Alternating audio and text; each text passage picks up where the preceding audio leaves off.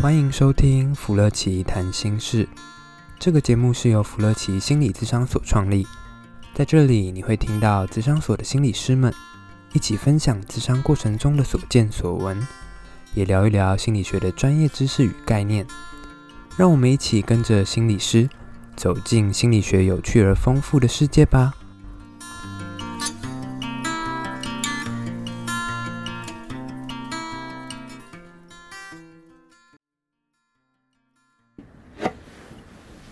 好，各位听众朋友，大家好，我们福乐奇谈心事来到第七集了。是谈心事还是吃瓜事啊？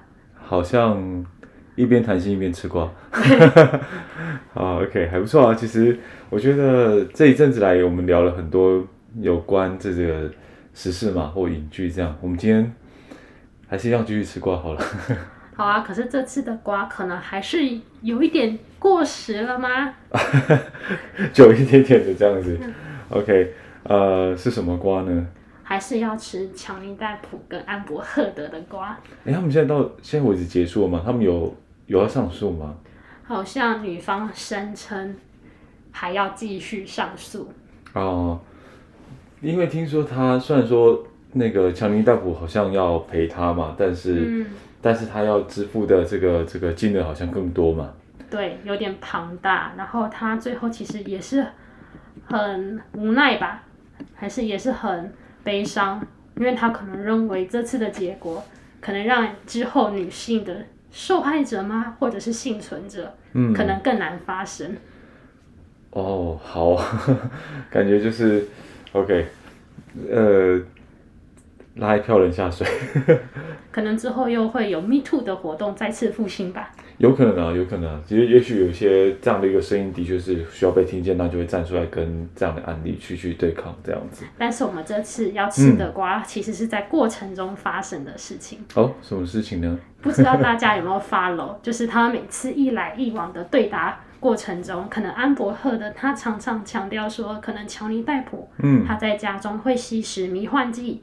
或是镇定剂，或是吸食一些可能物质，嗯、对，吸食物质让他感觉到很害怕，因为可能吸了之后，他的反应，嗯、不论是言语或是行为表现，都好像变得更加的不可控制吗？或者不正更加的所谓的凶暴，所以他可能会让他感觉到很害怕，嗯、而这一点会成为安伯赫的他在诉讼的过程中一个蛮强而有力的一个证据。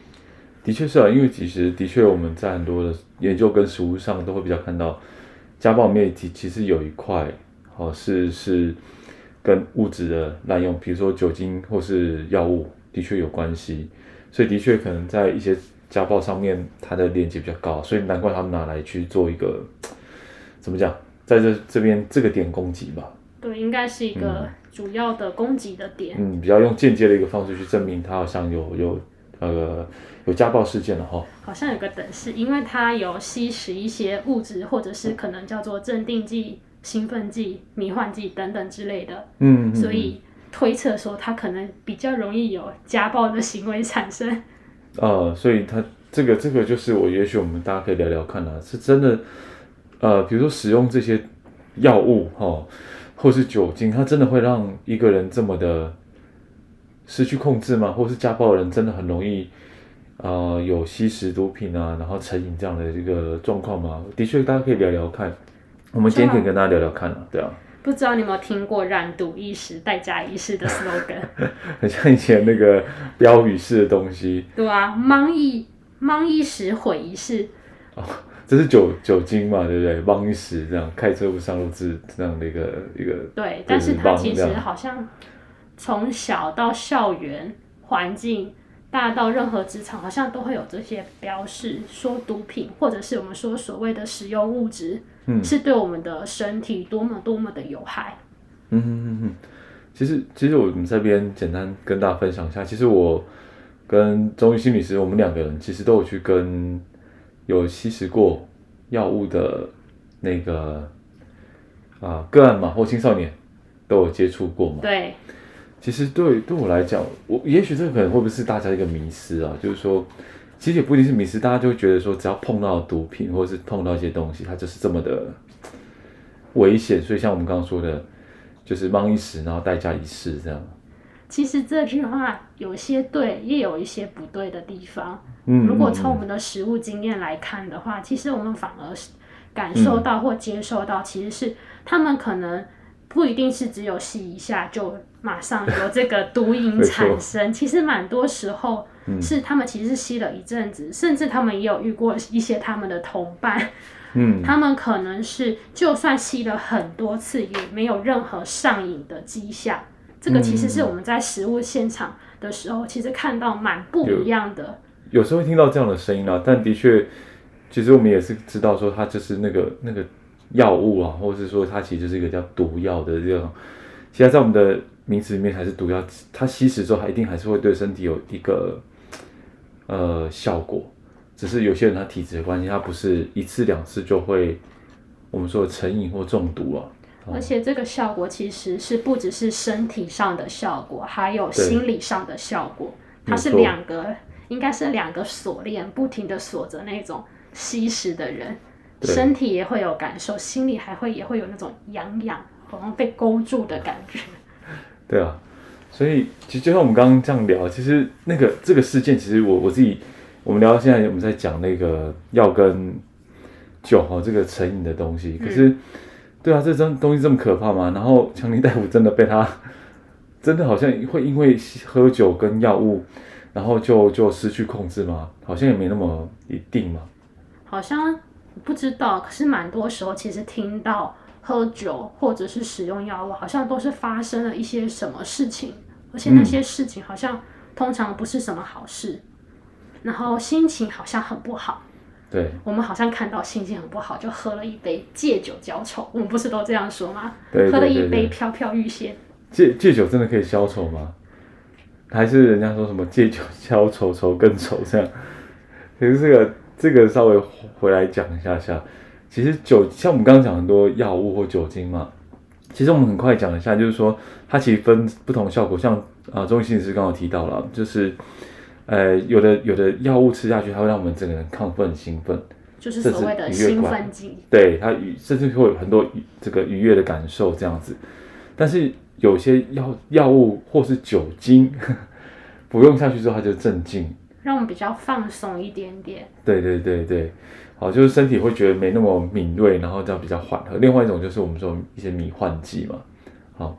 那那其实这种这种呃，有些药物它在使用的时候都有它各自不同效果，但那但是我们现在说它如果是一级毒品、二级毒品的话，它就会有所谓毒性，它的这个这效果就会非常非常的强烈，而且会有我们说的一些比较特殊状况，让我们会称为它叫做成瘾嘛。比如说会有一个叫做呃耐受性，或是我们说叫做那个叫什么呃戒瘾症状。或是戒断症状，戒断症状，对，它就会让大家会一直往里面去，就是我们说的成瘾这样子。好像耐受性跟戒断症状是其实是两个不同的事情。对啊，耐受性好像就是原本我可能吃一颗，我就可以感觉到很嗨，但是时间久而久之，我却发现吃一颗不够，不够了，要两颗，嗯，两颗才可以有同样的快乐，然后再更久更久，可能两颗也不够了，嗯。到了要四五颗的时候，对，然后那个时候，因为可能大家也知道，毒品的成本其实蛮贵的，然后久而久之，可能两颗还可以，到四五颗、五六颗的时候，那就是一个蛮重的成本的负担，可能就会有连带的一些行为，这个是所谓的耐受性，可能要如果要有同样的快乐或同样的舒服，嗯，可能要越来越多的药物的药量。所以，所以像这边我们就可以去想象，比如说。有些人的咖啡就越喝越重，或是有些手这个手机玩的时间越来越多，类似像这样的概念了。然后戒断症状，其实我们在那边，其实我们可能有的时候有看过戒断症状，戒断到之后是在地上打滚的啊，oh, okay. 然后甚至是鼻涕跟眼泪都流出来这样。对，可能是这样子，它可能是一种有点像是要解毒之后解毒的过程中会产生一种身体的很不舒服的感觉。Oh. 哎、欸，其实其实我们刚刚在讲解毒，它其实就是我们说的，比如说我们服用药物，像比如说我们说什么毒毒品这些东西，如果服用进去的话，那个中毒的过程反而会让某一些人或是在那个情境成瘾的人，他会觉得很舒服。像比如说安非那个，像比如说海洛因，它反而就会让大家觉得在使用的时候，它是一种比较缓和跟平静，甚至有人用一种很酷的形容词叫达到涅槃的感觉。什么感觉啊？涅槃就是已经超越灵性之上的一种状态。他说：“有些人会讲讲他到那种感觉，是一种没有世俗的欲望，有点像是那样那种，有点像是那样的一个干扰，他已经超脱了。对对，超脱，他已经是很平静。可是当他今天在这个中毒的过程中，反而会有这种啊、呃、好的感觉。可是当今天那个毒性慢慢的解掉的时候啊，就是说我们毒药的毒性在退的时候，他反而会觉得全全身酸痛，然后像像你说的这个流鼻涕，然后这个这个。”发冷发的这些症状全部出现的时候，他必须赶快再找到 下一支针，赶快再帮自己中毒一次，去缓和那些痛苦。听起来邱老、嗯、邱心理是这样说的过程中，好像有一个历程哎。刚刚开始在服用的时候，嗯、或者是注射的时候，嗯、感觉很舒服，感觉很快乐。嗯嗯。因为这个快乐跟舒服的感觉，让我们不断的在使用。嗯嗯。但是好像到最后，那个药效或药的那种。成效退的时候反而是痛苦的，对我们因为痛苦反而才更要使用。对，对，对，好像有一个历程，原本是因为快乐，最后其实是要削弱或是解除痛苦。一开始他们其实我听到故事，大部分他们都是因为呃可能童年一些经验，或者是说家庭环境，让他们开始去第一次接触到，比如说三四级的毒品，比如说 K 他命啊。K 烟这一类的，或者是所谓的咖啡包，咖啡包，这是最常听到的。那慢慢的、慢慢的，可能会越越吃越多，越吃越高级，然后想去尝试各式各样不同的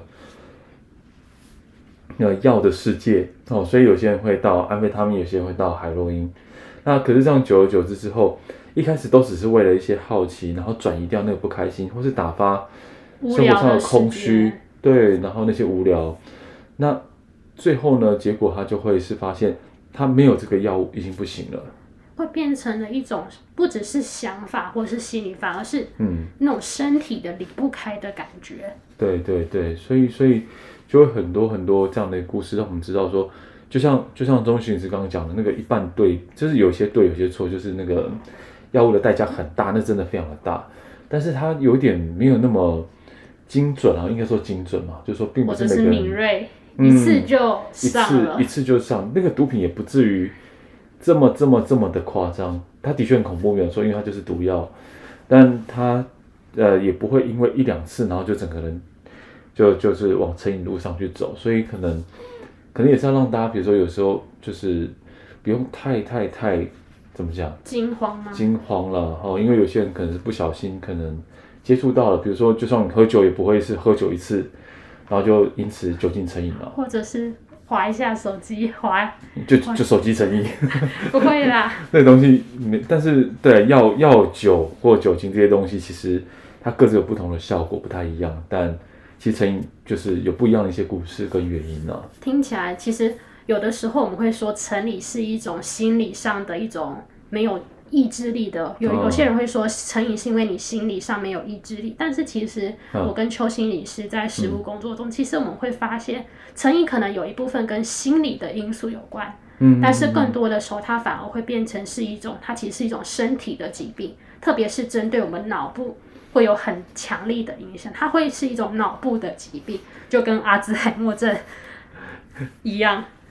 它其实是一种脑部的病变，所以它不单单只是因为我心理，或者是说我所谓的没有意志力啊，嗯嗯、或者是什么什么。一时好奇就一直好奇下去。它是一种病程，它是一种就像阿兹海默症一样，嗯、是一种病程的概念。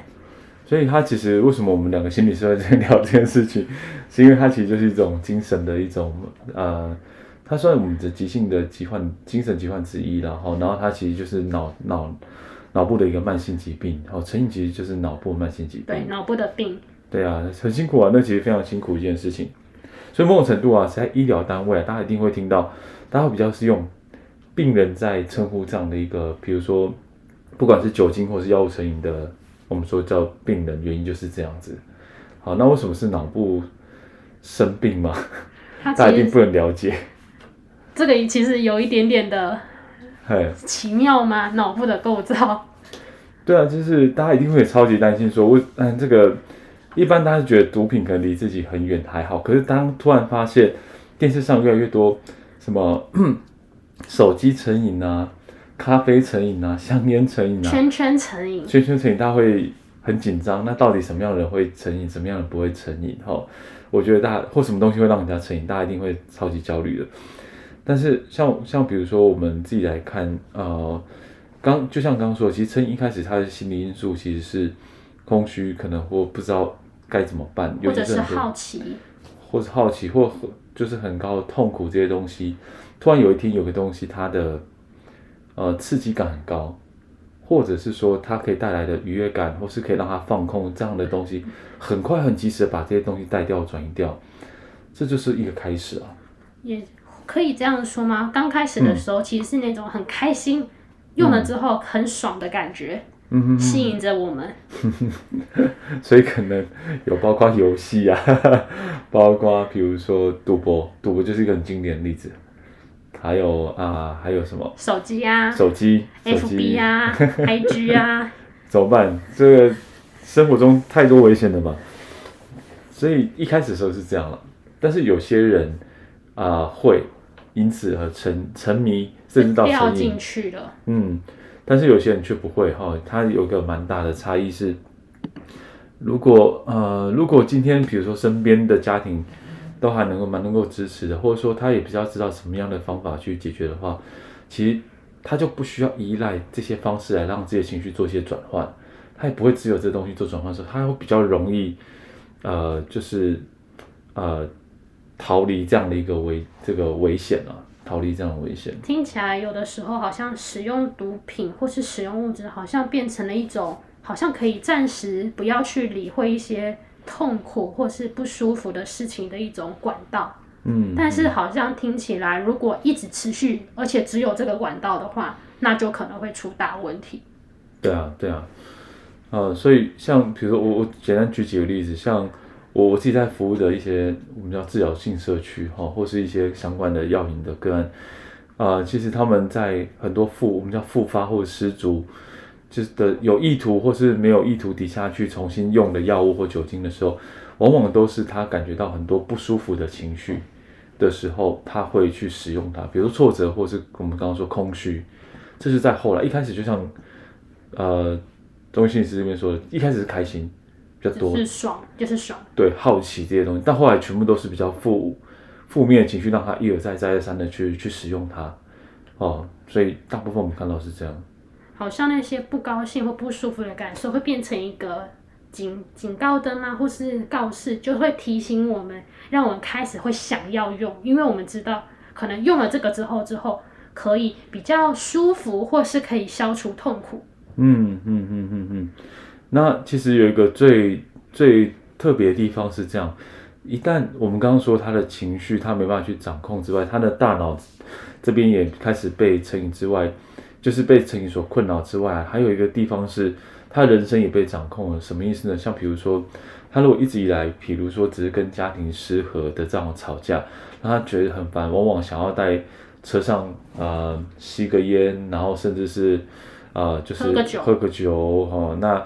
然后好了之后再回到他的家里面，但从那时候开始呢，那个车上的那个氛围、那个情境，就成为是一个他，他只要看到方向盘，他只要看到雨刷，他只要看到车内的一个人空间，他就会流口水。甚至有的时候，只是看到家人的表情稍微不对劲了，嗯、他就感觉手痒痒，或者是心痒痒的，嗯嗯嗯、想要找一杯 赶快灌下去。对，他那个。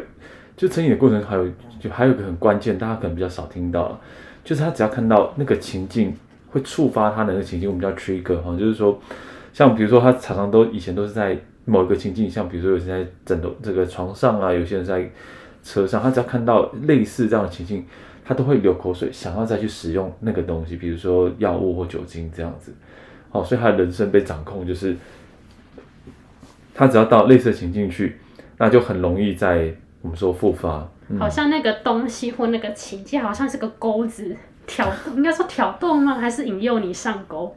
只要看到相似的东西，我我不知道，我不知道有有一个是这样的，有一个小朋友了，曾经在监狱里面有聊到，就是说他只要去那个 KTV 或夜店，那个氛围、那个灯光就会让他觉得很想要喝咖啡。我们这边说的咖啡是指咖啡包，对，药药物的这个咖啡包，哦，所以它都是那个情境会让他有很多的怎么讲被勾起来的那种感觉，这样，或是会那看到那个情境会让人更加的想要，或是想起来，可能还没有开始吸或者是喝，嗯，或者是抽，嗯，但是看到那个情境，我好像可以回想到过去那些很爽、很快乐的感受。嗯嗯嗯，对啊。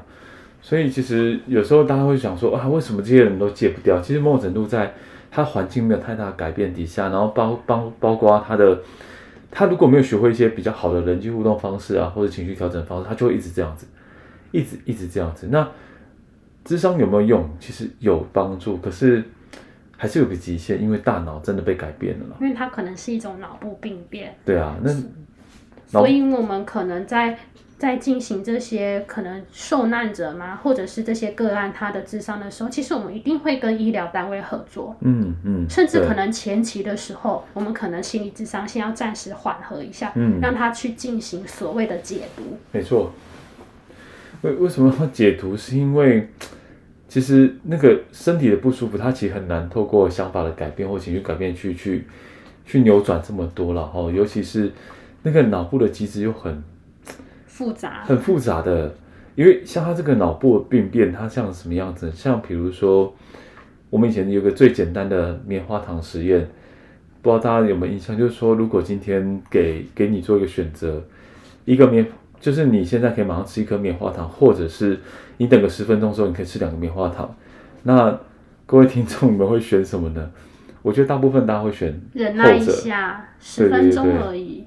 对啊，那可是。因为这一群呃成瘾者，他如果今天他真的因为药物或酒精的关系破坏了一个我们说叫做呃前额叶的这样的一个这个部分，它有个功能叫做执行功能，但这这个我们很简单去讲，就是说它有点像是从此之后他那个踩刹车的能力，他就他就就被废废掉了，武功尽失，所以他是没办法去做到克制冲动这件事情。所以他只要一想到，他就会想要去用最快跟最简单的方式解决情绪，他不会去想后果。这就是其实成瘾可怕、比较可怕的地方在这边。听起来他好像也没有办法进行一些心理的评估，或者是未来的打算，嗯、甚至一些计划。嗯、没错。所以可能我们看到刚刚回到刚刚的棉花糖实验，嗯，可能某一些小朋友，或者是可能成瘾的人，他可能如果遇到棉花糖，或是给你一些毒品或咖啡包的话。他可能就刚开始就马上要拿或马上要使用，而没有办法等待。嗯、对，而且成瘾，我觉得会比较恐怖的地方是等待的过程中，其实还伴随心理的不舒服的感受。嗯，嗯，甚至如果成瘾到如果满身的话，等待的过程中其实也有一些生理的反应。嗯嗯。然后刚刚邱心理师是不是有讲到前额叶皮质？对对对。对前额叶皮质，它其实就位于在我们的额头的这个地方的脑脑袋。对，没错。然后前额皮质，它其实是不是一个蛮重要的一个跟我们的认知或想法非常有关系的一个脑的步骤？哦，这边其实有点像是说，其实这个这个区块可以控制很多很多种能力哈。那总之，它就叫执行功能。那执行功能里面包含很多种。那比较被会被讨论到，比如说像注意，我能不能把注意力集中在某个点上，或是说我能不能所谓做所谓的 shift，叫切换或转换。比如说我可不可以，当我今天注意这个情境，我可不可以在进入下一个情境的时候，我就可以做一个很顺畅的一个转换？那也还包含的，比如说意志的能力，比如说我现在要克制自己不要去看教室外面的蝴蝶，我要专心的看黑板。那个克制的能力，还包括一个蛮重要的能力，叫计划组织的能力。对，计划。所以像这些能力，它其实都是很需要大量的，就是说，就是很需要大量的专注力跟控制自己的能力，然后去切割、组织、安排的能力。所以像这个都是啊、呃，需要需要很多的能能力的，就是很需要能力的一件事情。所以像比如说，我们今天如果是成瘾者，他如果遇到比较复杂的这个事情，或者说他，比如说你叫他做看起来好像很简单，叫他规划一个行程，他可能就很容易挫败或做不到，因为那个那个能力已经被破坏掉了。所以有的时候可能有些成瘾者，我们叫他说要忍耐，要忍耐，他们那个地方那种踩刹车，或者是叫自己要。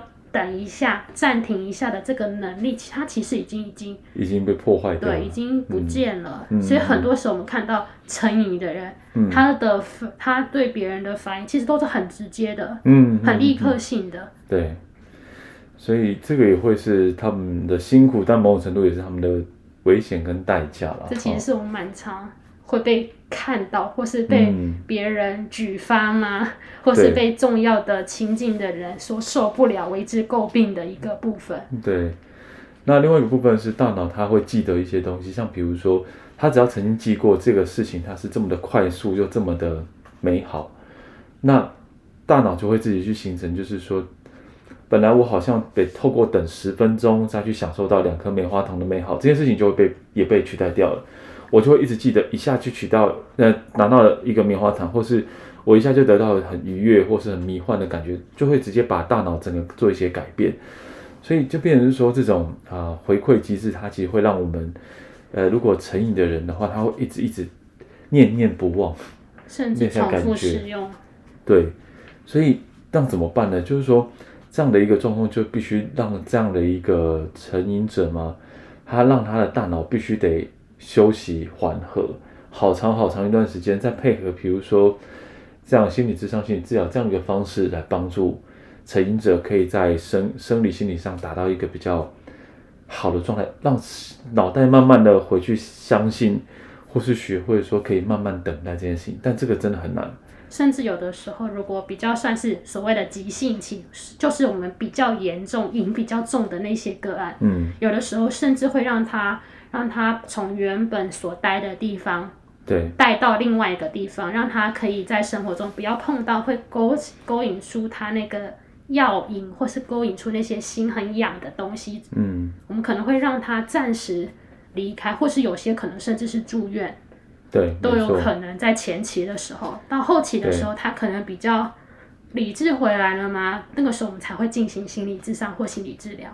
就是它有点像是一个大脑修复的过程，然后它有些过程这样子，哦，所以心理治疗在这边有帮助，但它相对有限一些些这样，哦，嗯。邱心理师，你知道吗？嘿，我们现在其实大家都随时暴露在一个很容易成瘾的东西。什么东西？那个东西叫做网络，网络游戏，手机。哦，这个很棒啊，很容易成瘾的。大家应该现在应该没有人没有手机吧？对对对。没有人不会用电脑吧？对。没有人不会滑一下 FB 或是 IG 吧？对。大家都会使用，那我们不是都暴露在、嗯、危险情境碰一下，然后代价一试 就拍掉了。对，真的是这样吗？哦，好像不是啊。我们今天听起来好像不是这样啊。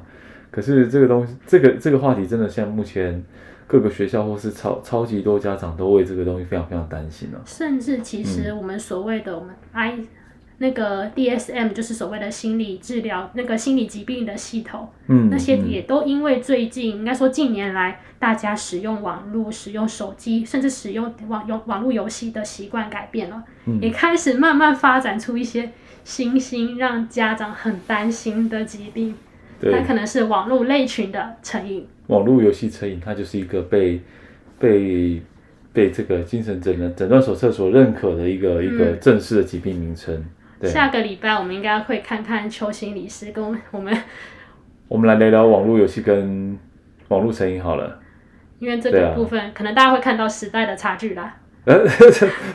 一直都看每一集都看到时代差距，这一集比较没看到。嗯，这一集我会自己来听一下这个 这一集。好，不过这个下集也许就可以跟大家聊聊，其实网络游戏或者是网络，大家其实真的有很多担心，我们就下集来聊聊看，让他可以放心，让他可以知道该怎么办这样子。这个东西虽然一直都存在在我们生活中，嗯、甚至某些人可能是他可能是生活中必要的一部分，已经离不开了，但是他其实是有一些方法。或者是可以有些策略在使用的过程中，让大家不要这么的担心。对，OK，好啊，那我们今天就先到这边喽，那我们就期待下一集吧。好，期待喽。好，拜拜。